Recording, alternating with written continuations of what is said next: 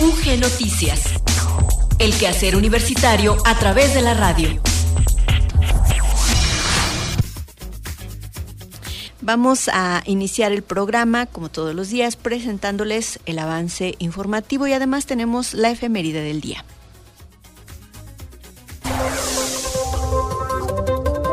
Informa la Universidad de Guanajuato, mediante comunicado institucional firmado por las autoridades unipersonales universitarias, el retorno a las actividades presenciales a partir del 14 de marzo del año en curso. Hoy en entrevista reflexionamos en torno al Día Internacional de la Mujer.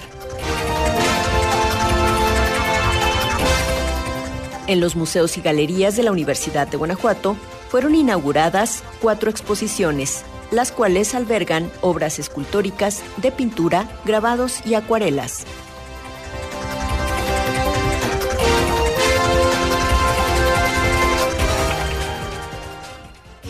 Efemérides UG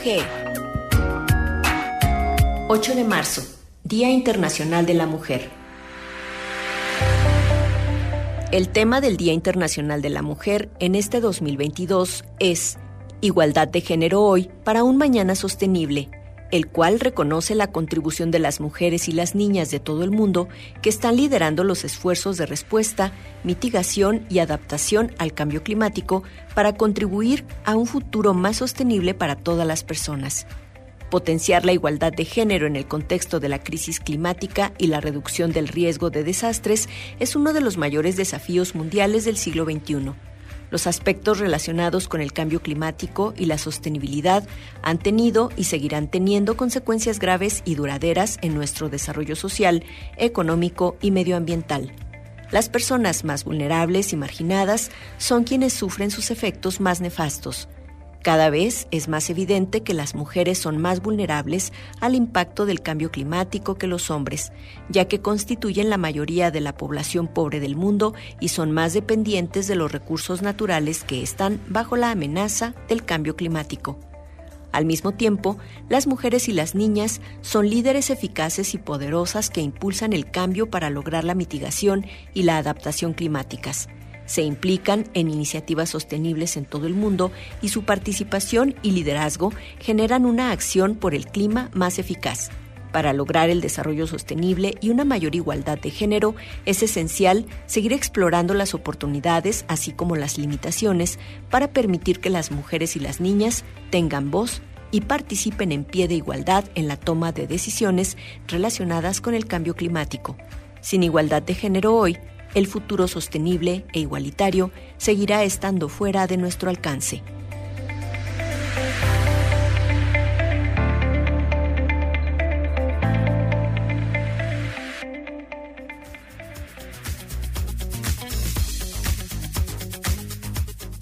Y en el detalle de la información les compartimos que ayer la Universidad de Guanajuato informó, mediante la emisión de un comunicado institucional, el retorno a las actividades presenciales el próximo lunes 14 del mes en curso. En dicho comunicado se expresa lo siguiente.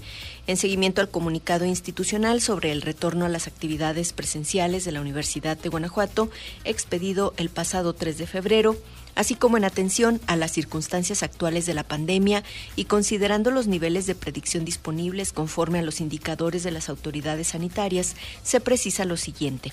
La universidad retomará la realización de sus actividades académicas de manera totalmente presencial a partir del 14 de marzo del año en curso, salvo en el caso de aquellos programas educativos o cursos diseñados para ser ofrecidos de manera virtual, en cuyo caso se ofrecerán bajo esta modalidad. En el desarrollo de sus actividades, la institución continuará aplicando los protocolos sanitarios disponibles en la página electrónica www.ugto.mx diagonal retorno gradual diagonal eh, gato lista de protocolos o hashtag lista de protocolos. Se continuarán aplicando pruebas de reacción en cadena de la polimerasa PCR conforme a la metodología establecida por la Secretaría de Gestión y Desarrollo de la Universidad y optimizaremos nuestra infraestructura tecnológica y digital de manera estratégica para fortalecer nuestra capacidad y competitividad académicas. Ante esta nueva realidad y la difícil situación económica que vivimos, optimizaremos y diversificaremos nuestros recursos existentes para propiciar el máximo desarrollo institucional con nuestra capacidad instalada. Luego de prácticamente dos años del inicio de la pandemia por COVID-19, la institución retomará actividades presenciales privilegiando, como ha sido desde el inicio de la contingencia, la vida y la salud de quienes conforman nuestra comunidad y de sus familias. Hacemos un llamado a continuar acatando las medidas del autocuidado y prevención con sentido de corresponsabilidad.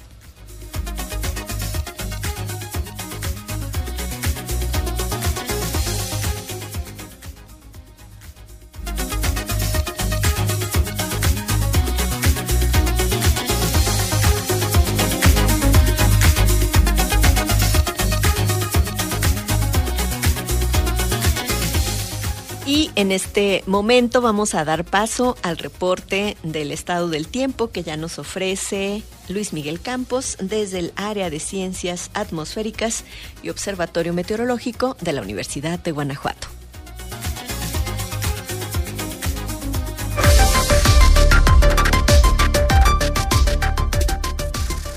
¿Qué tal amigos de Radio Universidad? Excelente tarde, pues ya martes 8 de marzo, 47 años de lucha de la mujer. Un abrazo muy afectuoso. En nuestra entidad durante este día y tarde la presencia de nubes en el cielo será más notoria rumbo a San Miguel de Allende y San José Iturbide. El resto de los municipios prácticamente permanecen despejados. Se espera mañana fresca con gradientes de 6 a 8 grados hacia el sur en Salamanca, Valle de Santiago, Cámbaro y Uriangato. En los demás municipios fluctuará entre los 10 y los 12 grados. Durante el día las temperaturas oscilarán entre los 31 a 33 grados desde Irapuato hacia Basolo y Pénjamo. El viento espretino soplará entre 30 y 35 kilómetros por hora en el centro y norte de nuestra entidad.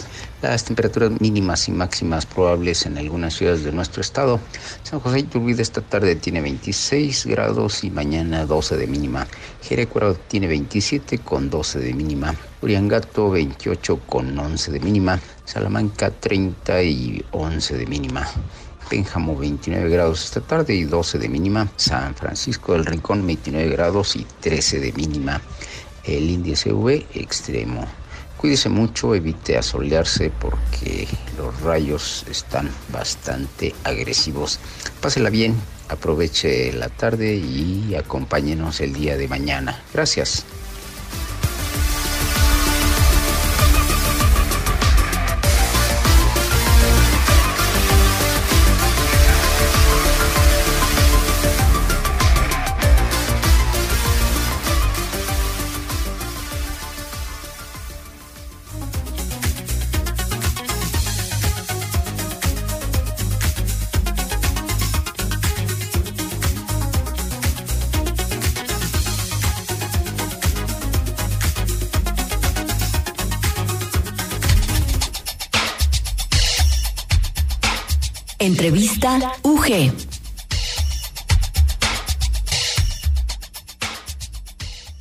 Nos acompaña hoy vía telefónica la doctora Vanessa Góngora Cervantes. Ella es profesora investigadora en la División de Derecho, Política y Gobierno del Campus Guanajuato. Y obviamente, pues queremos hacer una reflexión en torno al día que hoy conmemoramos, el 8 de marzo, que bueno, pues primero darte la bienvenida, Vanessa, y después decir que estamos llenas de actividades, entonces no sé qué tan eh, benéfico sea esto en términos de que pues a lo largo del año no hay como una agenda que permita justamente pues seguir abordando eh, la conmemoración del 8 de marzo, no sé, para ti y ya ha pasado el tiempo, que implica justamente esta conmemoración.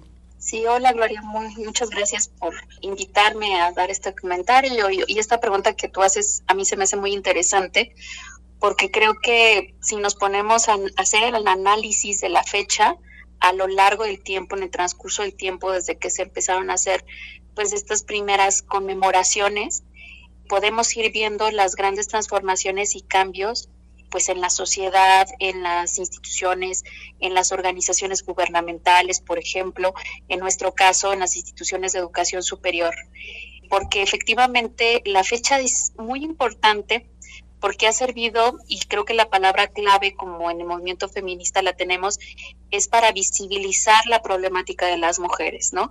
Es para eh, hacer como un alto y tratar de ver cuáles son los problemas, cuáles son las demandas de las mujeres, los grandes pendientes y los grandes retos. Y digo que es muy interesante cómo lo planteas, porque efectivamente es un día un momento en el que nos detenemos, tenemos el 8 de marzo, tenemos el 25 de noviembre, hay instituciones que ya lo están tratando de hacer una fecha, me parece, cada 25 de cada mes. Sin embargo, eso no nos exime, pues, de ver qué es lo que tendríamos que estar haciendo durante el resto del año. Es decir, yo pensaría que actualmente ese 8 de marzo debería de servir para que se rindieran cuentas, para hacer un momento de recapitulación de cuáles han sido las estrategias y las acciones que las organizaciones gubernamentales o, por ejemplo, partidistas, incluso también las, las organizaciones privadas, las universidades, escuelas, etcétera, qué es lo que han implementado durante el año y cuáles han sido los resultados que han tenido. Y que se convirtiera de alguna manera pues también en un reflejo no de esa rendición de cuentas que se tiene desde el servicio público. Incluso como te comento también con las organizaciones privadas porque normativamente también tienen ya eh, la necesidad de estar pensando en estrategias para poder implementar medidas de igualdad entre mujeres y hombres dentro de eh, estas organizaciones. Hablas un poco también de esta evolución que ha tenido la conmemoración. ¿Se pueden, digamos, detectar algún tipo de logros que hayan sido sobresalientes durante estos años? Y bueno, también considerar un poco, Vanessa, esto que pasó durante la pandemia, ¿no? Que develó un montón de inequidades, que incluso puede que haya habido algunos retrocesos, ¿no? En estos derechos que se han conseguido. Sí, mira, yo, yo me refería principalmente a las conmemoraciones que se dan en, el, en un marco institucional, porque obviamente también hay que ponerse a pensar de una manera muy crítica. Este 8 de marzo es muy vivo, pues, dentro del movimiento feminista.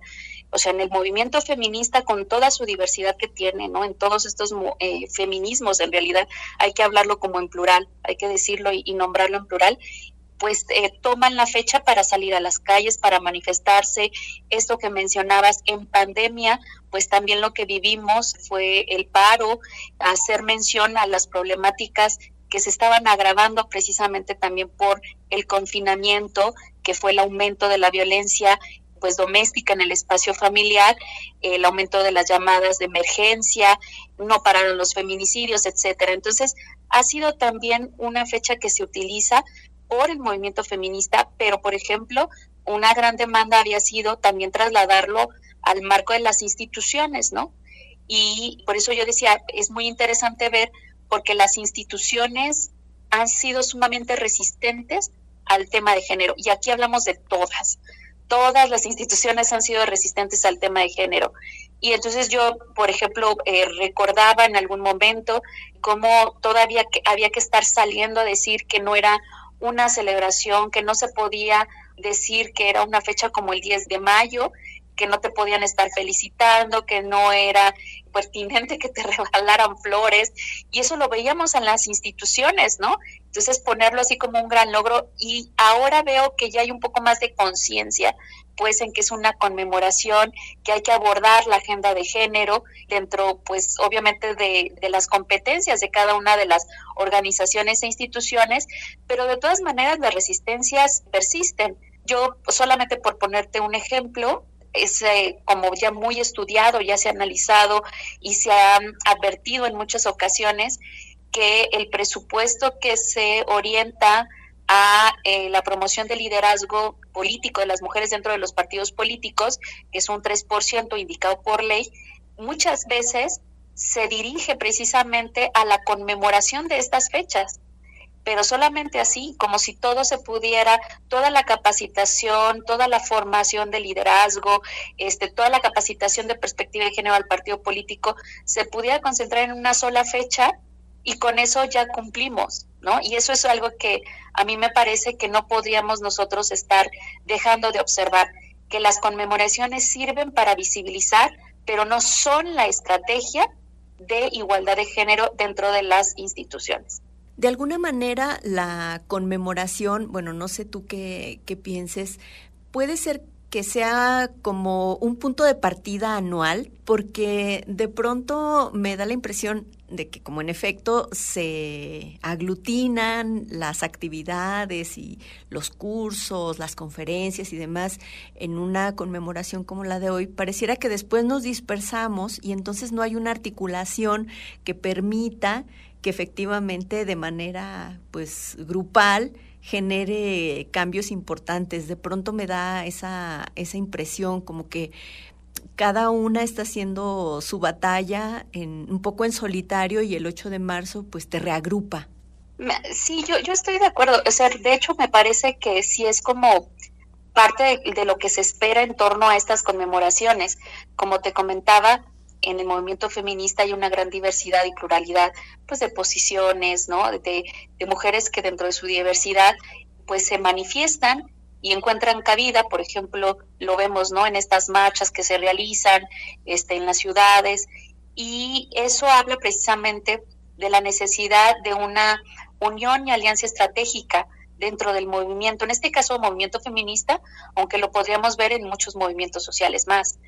Eso me parece que es importante. De hecho, yo diría que algo que no se debería de hacer es que este tipo de conmemoraciones, por ejemplo, el 8 de marzo, el 25 de noviembre, en algún momento fuera restrictivo a que las personas, por ejemplo, ya sean estudiantes, profesoras, no pudieran por sí mismo, pues decir, vamos a hacer un evento o vamos a hacer esta actividad con cierta libertad, para que solamente se enmarcara este, en una sola agenda. Me parece que eso, eso no sería conveniente, que iría pues en detrimento de lo propio que se está planteando el 8 de marzo. Eso por un lado, pero por el otro, yo creo que lo que a veces se pierde de vista es que podría ser parte, como te mencionaba, de una estrategia, de una política institucional, organizacional, en el que cada una de estas áreas que componen una institución o una organización pudieran decir, nosotros vamos a hacer este evento que está relacionado con esta vida cotidiana, profesional, laboral, académica que tenemos y que vivimos. Alguien más lo va a hacer en su, en su propio espacio aparte, etcétera. Pero lo que está detrás es esa necesidad de visibilizar algo para que después pueda ser atendido. Entonces, la fecha es importante, pero lo que es más importante es lo que vendría después. Como tú decías, también puede ser una evaluación, ¿no? De, lo que se ha realizado, pero lo más importante es como retomar precisamente cuáles son los grandes pendientes para volver a hacer una, una agenda, pero no una agenda de fechas conmemorativas, sino una agenda de acción con estrategias y con evaluación de resultados.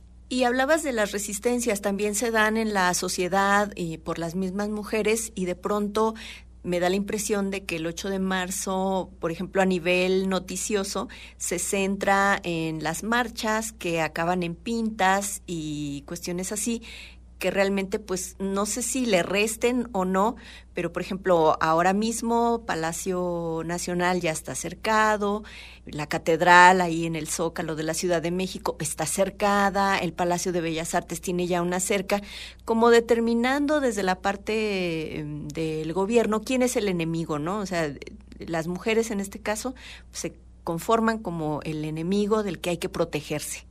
Sí, desgraciadamente ese es un discurso que pues ni, ni siquiera podríamos decir que es novedoso de nuevos gobernantes, sino que es algo con lo que se ha estado viviendo desde hace mucho tiempo. Esta configuración del enemigo pues así se ha visto siempre y no es eh, bien conocido todo lo que pasa alrededor de estas marchas y estas movilizaciones. Simplemente, por ejemplo, recordando algunas cosas que se hacen acá en la ciudad de Guanajuato, pues se hacen talleres, hay un momento de unión de las mujeres compartiendo el espacio público, en donde están bordando, en donde se está haciendo música, es decir, se están compartiendo, se están formando lazos pues como se llama, de sororidad, ¿no?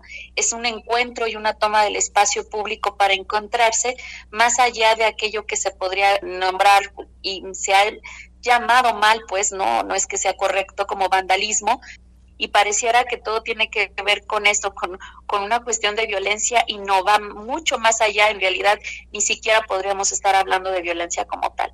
Me gustaría retomar un poco esta parte también de la responsabilidad de los medios de comunicación que únicamente retratan de todo este movimiento que se hace eh, durante las manifestaciones, retratan estas partecitas, ¿no? Que luego encienden a la sociedad y que forma parte también de estas resistencias, ¿no?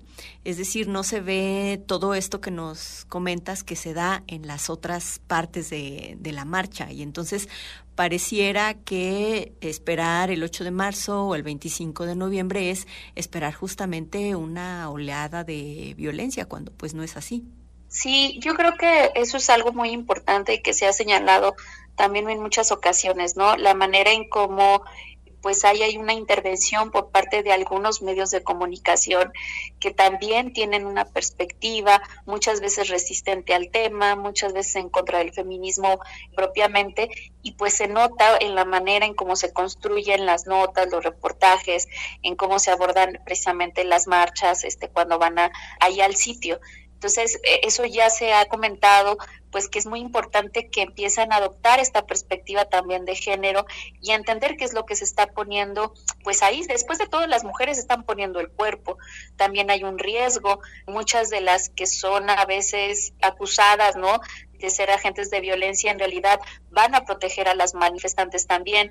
Pero más allá de eso, efectivamente, se podría también abordar todas las actividades diversas que se realizan y que me parece que es muy importante pues para también dar cuenta de la gran diversidad del movimiento. O sea, hay algunas que van eh, al frente y que tal vez tienen algún tipo de actitud, pero también, por ejemplo, van familias, familias de mujeres desaparecidas, familias de, de quienes han sido asesinadas, también van jóvenes, es decir, hay una gran diversidad en este tipo de marchas, incluso también cuando no se va de marcha, de manifestación, pues todas las actividades que se realizan en las ciudades, en las escuelas y que pues en realidad son muy interesantes que vemos propuestas súper creativas, ¿no? De las nuevas generaciones. A mí eso me parece bien interesante. Y también mencionar que han cambiado mucho las cosas respecto a los medios de comunicación, porque si bien es cierto que todavía, por ejemplo, por medio de la televisión, tal vez un poco el radio, pues tenemos estas propuestas eh, comunicativas sin perspectiva de género que pues tratan ahí de, de ennegrecer pues este, la, movilización eh, feminista, también es cierto que ya hay nuevas propuestas que se difunden en las redes sociales, en canales, por ejemplo, de YouTube, en donde ya se da cuenta pues y se dan se muestran imágenes de lo que no se muestra en aquellos medios. Y pues eso también es resistencia y al fin y al cabo, ¿no? Y esto lo realizan las propias feministas, las propias organizaciones, pues para mostrar qué es lo que están realizando. Pues siempre valdrá la pena, Vanessa, hacer reflexiones, pensar en el 8 de marzo, no solamente las mujeres, sino todas y todos, porque realmente pues es una lucha con algo que está muy arraigado en nuestra sociedad y que son las inequidades, que son las desigualdades y que es la violencia que sufre la mitad del mundo, ¿no? La mitad de las personas que habitamos este planeta. Sí, así es, y, y sobre todo es ese momento en el que nos detenemos a pensar qué tanto nos falta. Y ese qué tanto nos falta implica mucho tiempo posterior para realmente llevar a cabo las acciones que sean necesarias y que cada 8 de marzo implique realmente ver el gran avance que tenemos y no solamente recordar los agravios que todavía sufrimos. Doctora Vanessa Góngora, muchísimas gracias por acompañarnos hoy aquí en Radio Universidad de Guanajuato y sobre todo pues para hacer esta reflexión en torno a un día como hoy, el 8 de marzo. Al contrario, muchas gracias, Gloria, a ti.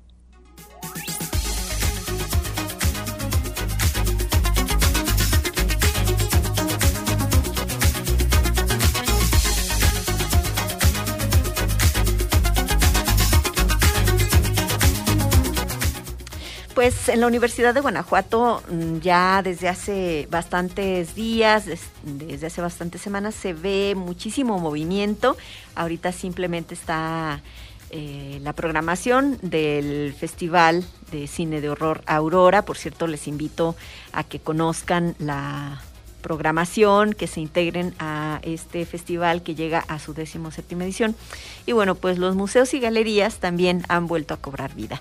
Se han inaugurado cuatro exposiciones y de ello nos informa con más detalle Hugo Gamba en la siguiente nota. Cultura UG. La Universidad de Guanajuato se engalana con la inauguración de cuatro exposiciones artísticas alojadas en las diversas galerías de nuestra institución, donde se albergan obras escultóricas, de pintura, grabados y acuarelas. Durante la ceremonia efectuada para la presentación de las exposiciones que resguardan las galerías universitarias, el doctor Luis Felipe Guerrero Agripino, rector general de nuestra Casa de Estudios, recordó que a prácticamente dos años de que inició la pandemia por COVID-19, esta presentación tiene un enorme significado por la importancia de la expresión artística humana. De igual forma, nuestro rector general mencionó que, aunado a la reactivación económica y la presencialidad, resulta muy importante también una reactivación espiritual, emotiva y sensible que brindan estos espacios de arte.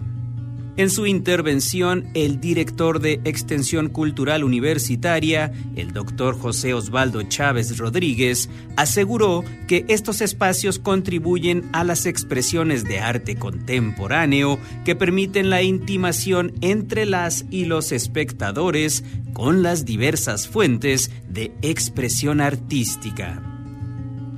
Dentro de las exposiciones inauguradas, en la Galería Polivalente se exhibe La muerte por asalto de la reconocida maestra Elba Hernández, quien a través de sus máscaras conjunta lo místico, lo sagrado y lo profano. Esta muestra refleja a la muerte y sus muchos simbolismos como la pérdida, el miedo, la risa, el misterio, la burla y el equilibrio que supone estar en paz con el entorno. En la galería ubicada dentro del Museo de la Universidad de Guanajuato se presenta la exposición Siervas de Carlos Castañeda, quien ha señalado que las obras perduran poco más que el autor, por lo que le enorgullece que su trabajo se encuentre en esta sede universitaria y perdure en ella.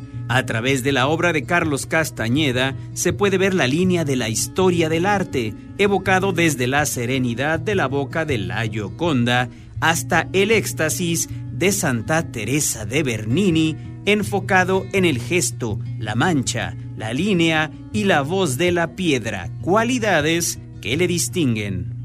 Por otra parte, en la galería Hermenegildo Bustos se presenta Biorepresentación escrita, autoría del maestro Américo Hernández, quien ha afirmado que en cada una de sus obras se reflejan sus emociones con una interpretación muy propia bajo una paleta precolombina, por lo que invita al público asistente a analizarla desde su punto de vista e interpretarla bajo el campo sensorial del propio autor. Finalmente, en la galería El Atrio se puede disfrutar de la exposición Imagen Pasiva de Norma Galicia, una muestra en donde se enlazan los contextos y problemáticas sociales en diversas situaciones sociopolíticas y religiosas.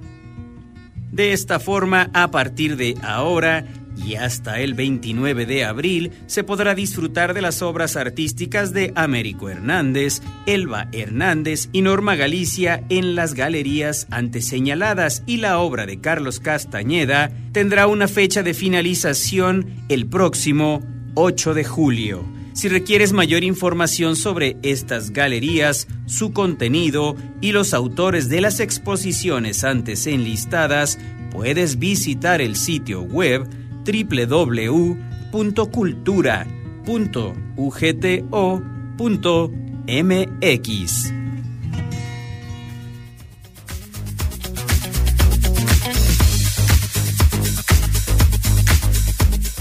Con esta información llegamos por hoy al final de UG Noticias. Por supuesto, agradezco el trabajo de mi compañera Maricruz López en los controles técnicos y también de Enrique Arriola, de Hugo Gamba y de Luis Miguel Campos.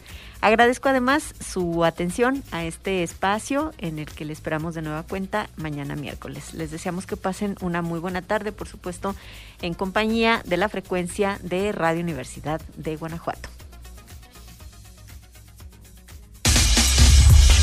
UG Noticias. El quehacer universitario a través de la radio.